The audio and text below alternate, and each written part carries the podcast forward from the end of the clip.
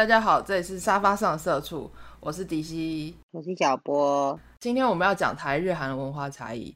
你知道为什么会想到这件事情吗？Why？因为明天不是中秋节吗？哦，对。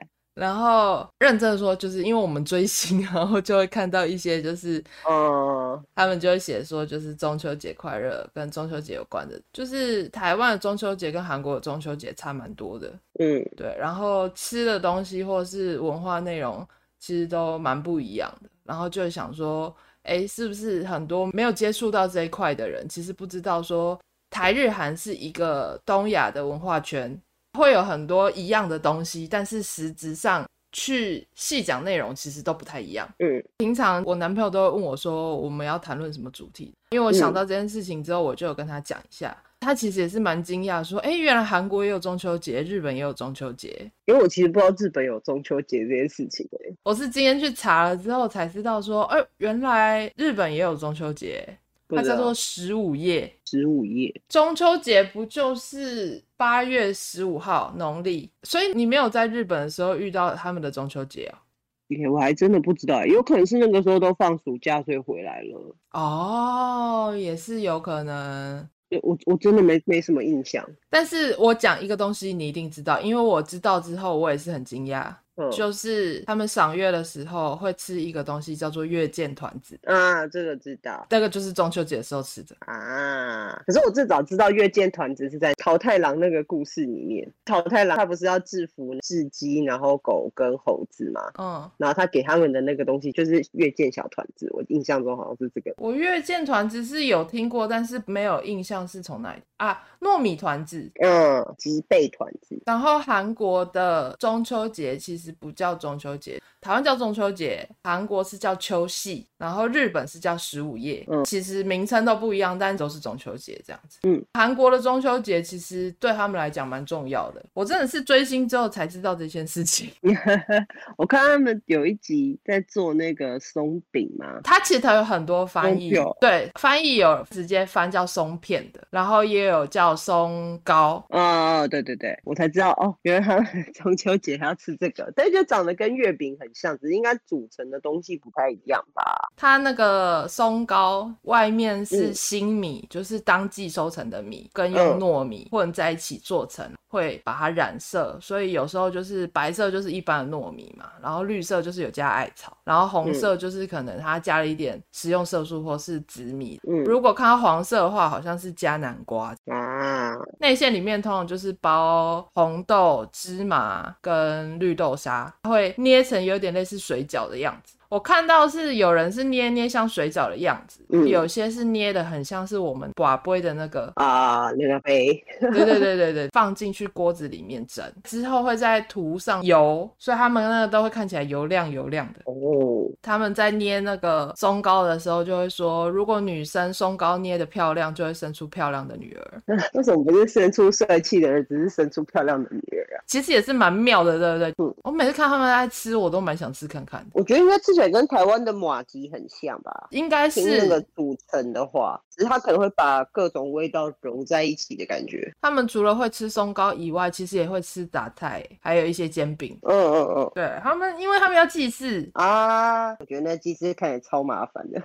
那祭祀就是韩国媳妇的痛苦啊！真的，这是韩国的中秋节啦。嗯，看了中秋节的这个习俗之后，才发现说哦，原来韩国跟日本有中秋节。啊，台湾中秋节大家应该都知道吧？柚子、月饼、烤肉。其实月饼是以前就流传下来，是祭拜月神的贡品。哎，不知道为什么你讲的那个一瞬间，我脑子里面冒出来是那个四神海鲜八宝包子。那什么？哎，你没有看小当家吗？哦，我有看，我有看，但是我没有每一个都很记得。就是他们不是做了一个放在船上，然后各种颜色的包子，然后说是拿来祭祀河神还是海神之类的。哦，对对对，哎，你不觉得看小当家？我觉得日本人跟韩国人对于中华料理都有一定程度的误解。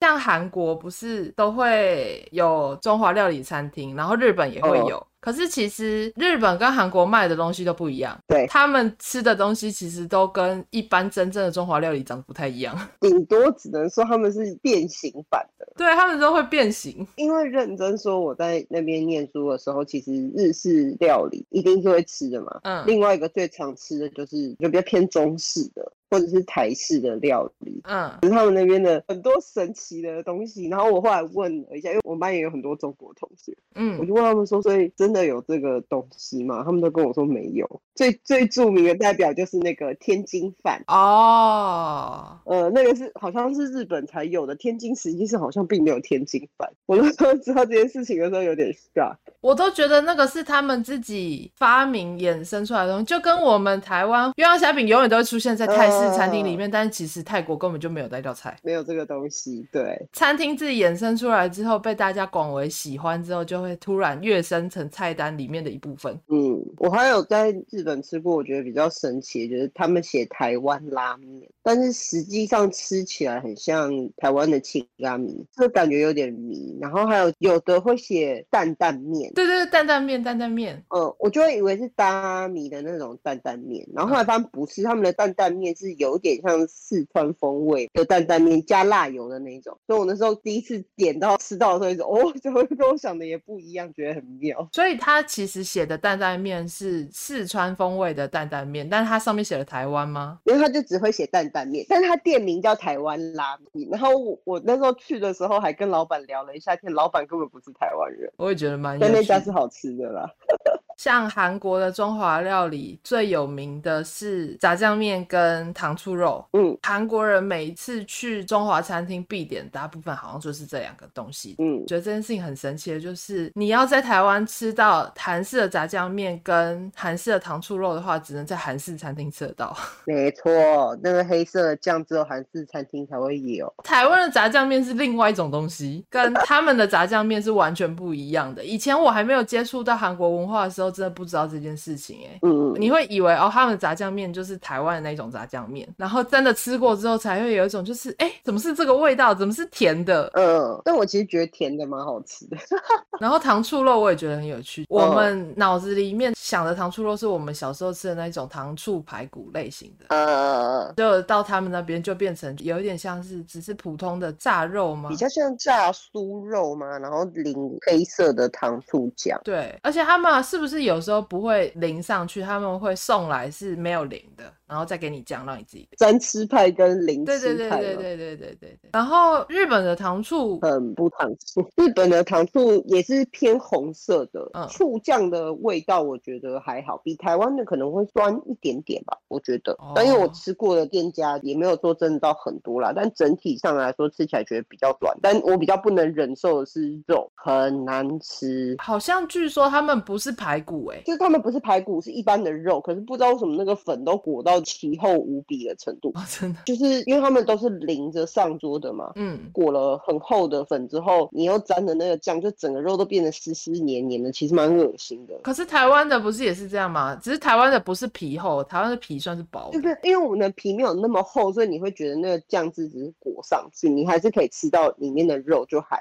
好。可是因为他们那个皮裹的太厚了，你就会觉得咬下去好像都在咬一些黏黏的那个哦，然后肉实际上可能只有一点点，就酱我觉得还。还行吧，但是那个肉我实在是，我怎么会把你们炸鸡块的精神就好？哎、欸，讲到鸡块，炸鸡就很好吃、啊。我觉得三个国家的炸鸡也是差很多哎、欸。台式炸鸡，我觉得要够台的话，要不太美，就是有一点点台湾的那种感觉。我觉得味道是差在，就是美式的话会用一些香草之类的跟胡椒粉嘛，还有那个皮也不一样。但我觉得美式的炸鸡，脆脆皮的那种，对对对对对对对。哦，但是台式的炸鸡，我喜欢那种有五香粉的。我觉得五香粉吃起来特别香。我觉得鸡排是台式炸鸡的一个衍生诶，哦，皮有点像，对不对？嗯，可是最早期我很小的时候吃，嗯，那个时候吃都是那种超薄的皮，就只有表面一层，有点像现在的派克炸鸡，只是它没有吃起来不是甜的，是胡椒盐的味道。哦。对对对，那种就是很台式的炸鸡啊。哦，那种我小时候很喜欢，然后我后来大了一点之后，就开始流行那种大大鸡排那种，嗯，太流行那种类型的鸡排，然后就开始变成脆皮。皮的鸡排，有一点皮的，然后脆皮的鸡排比较多。再后来就是派克出来了嘛，嗯、派克就有一点回到当初小时候就不太一样的风味，我觉得很妙。嗯，但你不觉得日式跟韩式他们都算是？嗯，我不知道他们是不是蛮固定没有变化，味道还是会有很多不一样。像韩式就超级多口味啊，除了洋酿以外的非常非常非常多。然后日式的话，嗯、日式就是哎、欸，日式的炸鸡叫什么、啊？日式唐扬，卡拉给唐扬就是你一咬下去就嗯，这是日式的。我觉得日式炸鸡好吃的点就是它的那个皮很薄，很像那个古早的台湾鸡排一样，吃起来他们的鸡肉会切的比较大块一点，然后没有骨头，嗯，皮薄薄脆脆的，然后里面很 juicy，然后通常搭配的味道大部分都是柚子盐或是纯盐巴跟胡椒。我觉得好吃的会 juicy，在台湾有很多其实他们都不 juicy，我都觉得不好吃哦，炸太干了。日式炸鸡的好处几乎没有吃过很干的，真的哦，我吃过的印象中的就是水分都蛮多，当然都是偏皮很薄的类型，但是真的味道上不会差很多。我觉得基本上他们都是偏原味吧，因为他们都没有腌制，哦、都是直接裹粉就炸了，所以你吃到的都是原味哦。他都会额外给你一些什么，例如说美乃滋。我其实很不喜欢日式的美乃滋，因为日式的美乃滋跟台湾的美乃滋吃起来最大的差别就是日式美乃滋是不甜的。不甜吗？它只有放鸡蛋沙拉油跟盐巴吧，印象中它不是甜的，是有一点咸咸的。正统的日式美乃滋，你看台湾卖的那种淋在沙拉笋上的那种，都会有点甜甜的嘛。那个对日本人来说也很不可思议，他们没有办法理解美乃滋是那个味道。我好像都可以，我不太喜欢，因为我觉得咸的不太解腻。嗯、他们有一些人喜欢在白饭上面直接淋美乃滋，然后就吃掉。美乃滋的经典不就是银魂吗？啊，对，但，那个吃法我真的是无法理解啊，是因为我觉得那东西蛮油腻的，所以我觉得它配那个炸鸡，我也觉得吃起来蛮迷的。啊，我知道为什么我觉得还好，因为我觉得它吃起来有点像塔塔酱，可是它好像里面会有其他的一些料啊，哦，例如说加洋葱之类的，是不是？哦，或是鸡蛋碎的蛋白之类的。可是我觉得如果不沾美乃滋的话，我觉得它本身没什么味道，就是那个炸但是我通常会跟他要胡椒盐或是柚子盐。嗯，还有一个会在日本的中华料理吃到的就是麻婆豆腐。嗯，我很常吃。可是有人说他们的麻婆豆腐吃起来很不麻婆豆腐。嗯，因为日本人其实基本上不吃辣。所以在他们那边煮的麻婆豆腐基本上都是不辣的，所以我很常吃。我那时候去的时候都是跟一个上海的同学一起去的，嗯，就是除了不辣之外的风味都还蛮还原的。因为它花椒什么都还是有，所以就是吃起来麻麻的，然后有那个花椒的香味，只是它没有那么辣。如果你不够辣的人，它旁边会附就是中式的辣。可是喜欢吃辣的人应该会觉得它不够味吧？完全，所以那个就是真的是日式的中华料理。但也是因为这样，所以我还是可以吃。如果是正统的麻婆豆腐，我可能就没办法吃了。我吃在台湾吃到的麻婆豆腐都偏辣，因为我可能都是在那一种有点类似川菜馆吃到，偏又麻又辣，我觉得很赞啊。麻婆豆腐加辣的跟不加辣的也都有啊，就有没有加辣油的差别嘛？还有一开始可能有没有爆一些糯米椒之类的。可是就是这两个辣的跟不辣的吃起来真的是辣的比较有层次跟味道，只是。奇妙的中华料理餐厅在台日韩的哦，还有一个日本没有的东西，日本没有水饺。你是说他们都是用煎的，不用煮的的意思吗？我有一次有在那个日本的宿舍做水饺，嗯，然后他们看我烧了一锅水，然后把水饺丢下去的时候，他们有吓到。日本的室友没有吓到，然后就问我说：“这个是这样丢下去煮的吗？不是，就是你讲的嘛？因为他们都用煎的。”嗯，他说：“不是焼き饺子吗？就是煎的饺子。”我说：“没有，这是米汁饺子，就水饺。”子就是用水煮的，我还特别去买，真的是冷冻水饺的那种，因为他们那边卖的只要写饺子的都是煎饺的那个类型，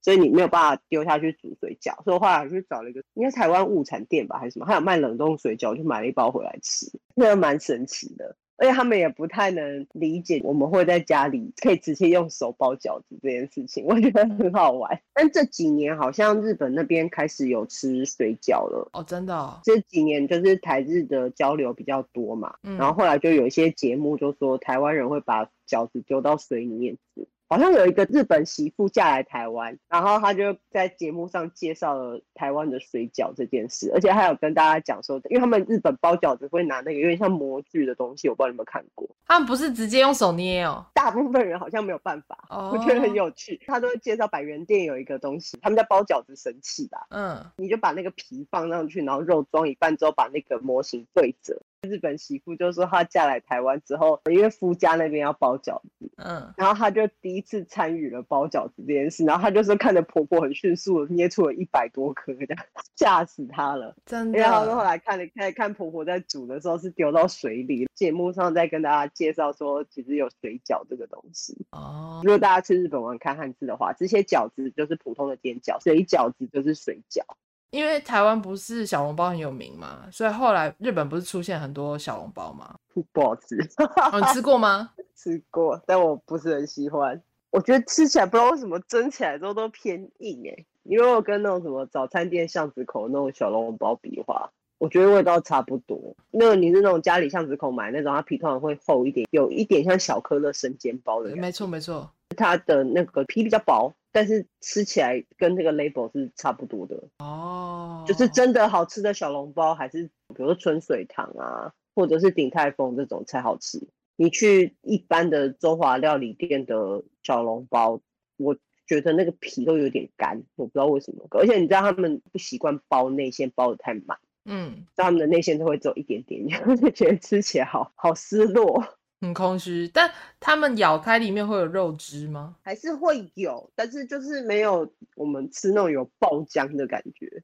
哦，韩国还有一个只有韩国才有的中华料理，叫做炒马面啊。那个其实我一开始以为是韩式料理耶，我没有办法想到一个跟它对应的中华料理。它的原型是中国什锦汤面。它是先在日本长期被华侨厨师改良之后，啊，果然是长期拉面吧。后来又辗转传入了仁川的中国城之后，然后到一九七零年，因为韩国人喜欢吃辣，所以就把它加了辣椒粉跟辣油，然后最后就变炒马面。嗯，我其实没有在韩国吃过炒马面，我吃炒马面是在台湾吃的，所以我也不能确定说炒马面到底是什么味道。因为那个刚刚不是说海鲜面韩文不是江波嘛，我记得。嗯因为日本的长崎拉面啊，他们就叫强棒拉面，就是江波拉面哦，所以跟韩文是很像的。可是搞不好名字是这样传过去的，也说不一定。有可能哎、欸，哦，蛮有趣的。它就是海鲜跟超级多蔬菜的拉面哦，是哦，所以日本也有这种东西。就是我一开始吃的时候是在日本吃的，它是将肉、花枝、虾，然后海鲜等。我那时候在东京吃的会加超级多豆芽菜跟高丽菜，典型的菜比肉多的拉面，很少见。哦，原来如此，但吃起来很清爽，蛮好吃的，推荐大家。啊，我有一个问题，就是哎，日文泡面怎么说？就叫拉面啊。韩文也叫拉面，所以其实都是一样的。对，我们好像平常就直接讲就是拉面这样。或者有另外一个讲法，就是英文翻过去就是 instant noodles，真的 instant noodles。因为我听不懂日文嘛，所以我都没有特别注意到说他们的泡面怎么讲。我是学了韩文之后，就是有了解他们在讲韩文的内容之后，才知道说原来他们讲泡面也是讲拉面啊。就是你拉面可能会跟那个拉面搞混嘛，他们很有翻就是 cup 拉面，英文的 cup 哦，杯面的概念。对对对对，然后也有 instant 拉面，即食拉面这样。拉面。也叫拉面，然后泡面也叫拉面，就是刚刚讲的那个它不拉面。就是如果你要分开的话，好吧，其实可以理解，因为当初发明泡面就是为了要吃拉面啊。没错，台湾就会分得很开嘛，因为泡面就是用泡了之后才能吃的面叫泡面，然后拉面就是日本的一种面叫做拉面，就是对于台湾来讲，那个用词分得很开。嗯第一次听到韩文这样讲的时候，就有一点惊讶，就是哦，原来都是一样的。认真想了一下，想说都叫拉面，所以是不是日文也是一样？然后原来都是一样，蛮有趣的。嗯，再讲一些其他的文化差异好了。嗯，我以前是不太关心韩国，所以用过的筷子就只有台湾的筷子跟日式的筷子。我可以感觉到日式的筷子就是头比较尖一点。嗯，对。然后第一次用韩式的筷子，真的是觉得超难用。我还好哎、欸，真的、哦，我自己本人不会用，不习惯，我就觉得还好。可是如果你是不会正确拿筷子的方式的人，用韩式筷子应该会觉得很不方便。我不会，我就是不会，因为就是你没有办法让筷子两面扁扁的平行的开合的话，你就会夹不起来。真的，我真的夹不起来。我觉得台湾很应该说很好，还是很不好？因为大家不会注重说你拿筷子的方式，你只要能够夹得起来，他不 care 你怎么拿。所以一代传一代就是都不正确。嗯 那我觉得那个就是你也很难说到底什么叫正确的拿筷子，什么叫不正确的，是吗？我以为它有一个规定的用法是比较正统的用法。我去日本之前都不是正确的拿筷子方式，我是因为去了那边之后，因为我在那边的餐饮店打工，嗯，然后有一天老板就看到我吃饭的时候我不会拿筷子嘛，嗯，然后他那时候用的那个原话的意思就是你明明是台湾人，但是不会用筷子吗？我就说，嗯、呃，就是我大概知道正确的方式怎么夹，只是那个方式用起来很，我觉得很别扭。嗯，他那时候就跟我讲了一句说，说这样不行哦，你如果在日本这样，然后你跟日本的朋友出去，人家会觉得你是个没家教的小孩。我觉得韩国跟日本对于这种事情都好在意哦。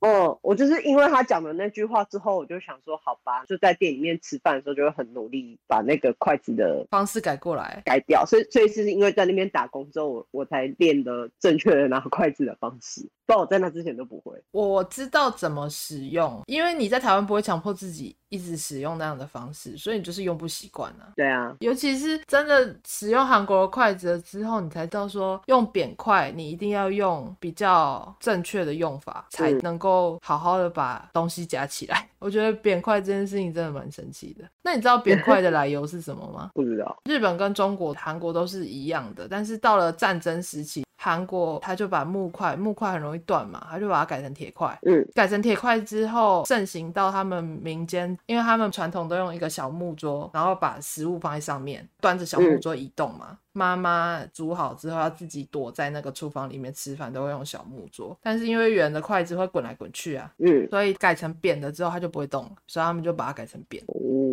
但第一次使用到的时候，就会有一种哇，扁的哎，好神奇哦。因为我也是已经用筷子用了很长一段时间，长大之后才发现说哦，原来有正确使用筷子的方法，但已经不会了。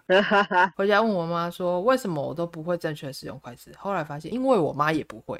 我们家的长辈们好像都是。会的，可是比起就是会不会拿筷子，好像更在意别的餐桌礼仪。我觉得餐桌礼仪这件事情也很有趣，嗯、在韩国跟在台湾跟在日本的餐桌礼仪，我最惊讶的只有，嗯、假设你是右撇子，你就是要用右手拿筷子跟右手拿汤匙，然后左手就是不能碰到桌子，也不能碰到碗，你的手就是要乖乖的放在你的旁边，嗯，不可以端起来，汤匙只能用来舀汤跟吃饭，筷子是拿来夹菜的，所以筷。筷子不可以拿来夹饭起来吃，然后如果在汤里面的食物的话，你也不能用筷子去夹，你一定要用汤匙把它舀起来。嗯，韩国的礼仪是这样。因为我们家前两天才发生这件事，在吃饭的时候啊，然后我们家有个很小的妹妹，嗯，就最近在教她要怎么用筷子啊，用什么东西，因为她筷子也是不是很正确的拿法这样。嗯，因为她在看电视，然后我们在看韩剧，然后她就说吃饭是不是要像她一样？依这样要求的，他吃饭的时候手一定要扶碗。嗯嗯嗯，对啊，我们小时候也会这样。但是他就看电视，然后就跟我说，可是那个人没有扶，他就说这样他不礼貌嘛。然后我们就在跟他解释国情的不同。然后当然他他爸爸整碗饭就是整个拿起来，然后正在扒饭。嗯、我就跟他说，你爸爸如果这样在台湾吃可以，他如果在韩国的话就是乞丐的吃法。我每次看日剧的时候，看他们喝汤，不是都会一只手端起来，另外一只手捧着那个汤，然后这样子喝吗？啊，扶着碗边边的，像喝茶一样的那个喝法。对对对对对，他们不是都这样吗？好像是哦，喝味增汤什么的话，但他们是可以拿起来吃没有问题的。那他们会在意那个公筷母匙这件事情吗？跟家人吃的话不会啊，但你在外面吃的话就是定时了，几乎没有团菜，这是日本跟韩国比较大的差别。台湾你如果去餐厅的话，以前没有疫情的时候，其实就会给你公筷母匙了，只是有些人没没有那个习惯。我们跟不熟的人去吃才会用吧？就是喜宴啊，喜宴的时候会用啊。可是如果你比如说喜宴，然后你同一桌坐的都是你自己家里的人，大概也不会用吧。可是如果是去那种比如说公司旅游之类的，嗯，对啊，那个就会用。而且那个时候我会有一点北宋没有用的人。喝酒的差异就是。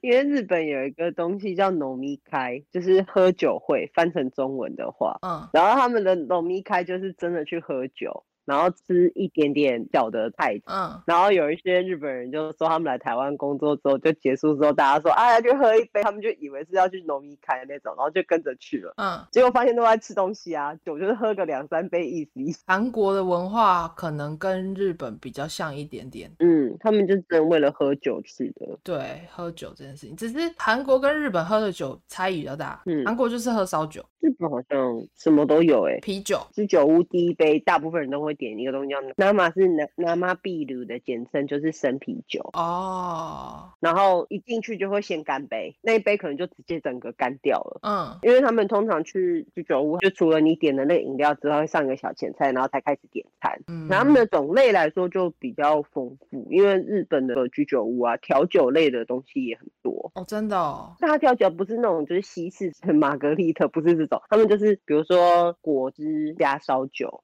然后可是因为他们的烧酒的底比较丰富。我觉得闻起来蛮香的，我有喝过一次，但很辣。嗯，米酒就是比较偏 sake 清酒类的。韩国的米酒就是玛格丽，嗯，日文叫玛格丽，就是有一点浊浊的小米酒，那个也蛮好喝的。我有喝过一次，也是会醉。嗯，那个其实后劲蛮强的，而且要喝起来没有烧酒那么强，所以你有时候不小心喝太多，然后就会发现哦，后劲上来的时候瞬间就倒。但是玛格丽也是要看他们不同地区的。玛格丽好像味道也是会稍微有一点差异，因为通常来讲就是原料不一样，米不一样，味道就会不太一样。对，一般讲说日本不是清酒也有分很多吗？什么银酿啊、大银酿啊，然后浊酒啊，嗯，它的那个分等级其实就是酒的精致程度对应。日本酒会这样子分，其他的酒就不会吗？例如说威士忌什么，其他的就不会这样写了吗？其他的就不会，只有日本酒会，就银酿、大银酿这种才会这样写。哦，日本酒。度有最高，我们可以到二十吧。看表的话，二十跟负二十，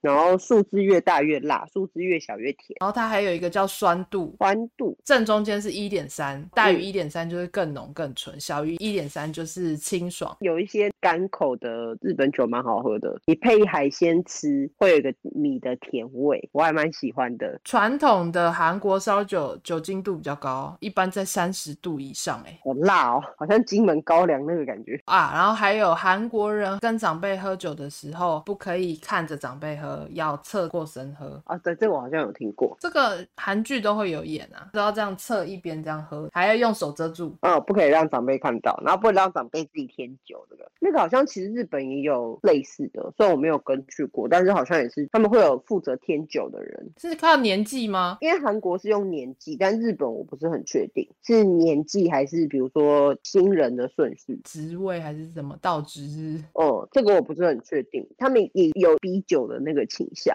所以如果就是你不想喝的话，就会说我开车，或者是我要负责送大家回家，你就可以只喝茶。可是那如果有一个人说我要负责送大家回家，就没有办法再有第二个人这样子说了。人很多的情况下，应该还是可以讲的啦。而且我觉得现在好像稍微开放一点点，我觉得比较不会逼酒还是怎么样？就是可能还是会，但是你如果真的比较强硬一点，拒绝说你真的没有办法喝的话，应该还不至于到强迫。你一定要喝的程度，也是看公司文化吧，我想。对啊，我也觉得。讲到这个，前阵子泡菜被证明了这件事情，你知道吗？真的是非常的新奇啊！它直翻其实还不错啦，因为它叫 Kimchi 呀，嗯，所以它就直接叫新奇呀。官方把它申请为世界文化遗产，然后把它跟中式跟日式的泡菜做出区别。它在一些华语地区注册了商标。文化体育观光部就发表了正式的文件，说韩国泡菜的标准中文译名从泡菜变更为新奇。我觉得如果不懂韩文的人，应该会觉得很莫名其妙。没错，因为其实日本的就日式泡菜，他们自己本身比较像是自物吗？好像也不会叫泡菜，所以我觉得这个有有一点神奇。但是你要想中国泡菜啊，四川啊，四川泡菜，像我觉得台式泡菜也是蛮神秘的 哦，跟我蛮喜欢的，我也喜欢呢。我们我比较喜欢台式的，说真的，因为比较酸，就酸酸甜甜的这种啊。我好想要吃会辣的泡菜啊！你知道讲到辣度这件事情，就是台湾不是有那个 Coco 一番咖喱吗？啊，对对对，我在台湾的时候都会点甜口的，就它不是有分辣度，我都会点甜口的那个，然后刚好就是不辣的程度。嗯，所以我去日本的时候，我在日本的 Coco 我也就很自然的点的干口的，然后端上来的那个我不敢吃。为什么？它真的是甜的，所以我第一次吃的时候我有点吓到，可能是给小朋友吃的口味吧，就它是偏甜口味的咖喱。我后来再去尝试了几次日本的 Coco 的话，我大概可以吃到辣度三左右，是 OK 的。我好像认真的吃一吃之后，我觉得台湾的 Coco 比较好吃欸。嗯，我觉得它好像是说就是底料有不一样，可是我吃不太出来差别。我但我觉得整体来说，日本的都比较偏甜一点。所以要吃到稍微有一点辣度的，我觉得味道比较平衡。嗯，然后日本的辣油啊，大家如果有去日本看过辣油的话，日本辣油基本上都不辣。对啊，跟大家想象的辣油不太一样，很香，但是没有辣味。所以如果是怕吃辣，只是像我一样想要感受一下那个香味的人，可以去买买看日式的辣油。我觉得在日本要吃辣，大部分它反而是辣椒粉比较辣。嗯。现在饮食就告一段落好了，来讲一点点其他。搬家的时候，韩国都会送厕所的卷筒卫生纸。哦，什么？实用啊。嗯，生活好，这么接地气的回答吗？台湾的话，台湾都送什么啊？日出我们比较没有什么，日本应该也没有吧？哦，我唯一知道是，比如说我搬进去了，嗯，然后我会给我的左邻右舍送荞麦面。哦，是哦，为什么？就是是有含义的，因为荞麦面日文叫 soba 嘛，soba 也有隔壁的的意思，所以我送你一个好的荞麦面是要告诉你说我是一个好邻居哦，意 soba 的意思。哦，好邻居，对的概念，有这个寓意在里面，就会送邻居荞麦面。啊，如果不送会怎样？就可能就觉得你这个人比较冷漠或没礼貌啊，就这样而已。但因为我们是外国人，就是如果。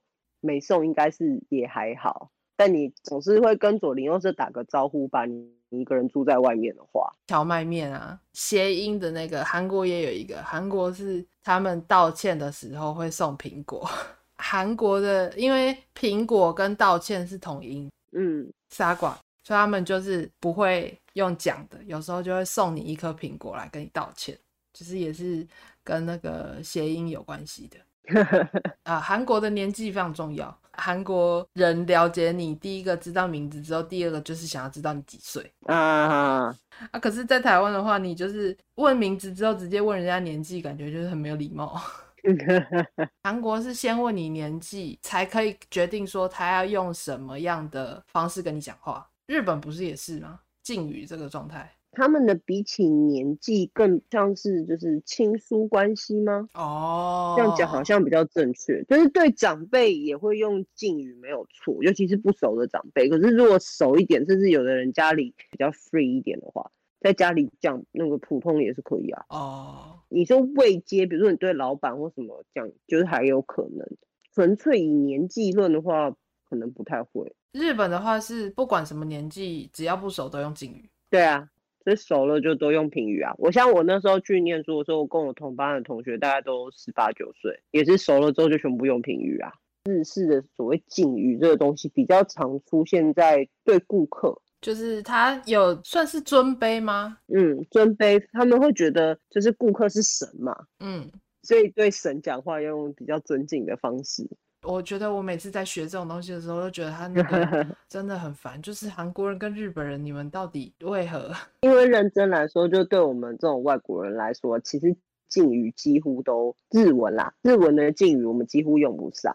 我常常被我那时候打工的店长抱怨，就他说现在年轻的孩子敬语都讲乱七八糟。哦，你说他们自己也不太会这件事情。但是我常常听到有日本的小朋友会跟我说。就讲了一串评语之后，然后最后接了个 des，跟外国人在学语言一样啊，就是我们会先讲一串评语，然后后面再用那个敬语的结尾去接。但其实前面全错。对，因为我是餐厅嘛，所以有客人来的时候，你要跟他介绍，比如说菜色啊，或什么东西怎么弄啊，那个就尽可能的要讲敬语。其实这个文化差异真的是多到数不清哎，就是很多很像的地方，你想到、你听到之后会发现，哎，这东西怎么一样？就跟刚刚讲那个拉面的，嗯，然后但是不一样的地方，就是你觉得应该要一样的地方，但其实又不太一样，也是蛮神奇的。大家就这样啦，OK，晚安，好，拜拜啦，拜拜。拜拜哎，大家有兴趣去日本吃拉面的话，东京车站嗯的地下街有拉面街，嗯，有很多家拉面名店在那边有店，去那边吃的话可以一次吃到很多种口味的。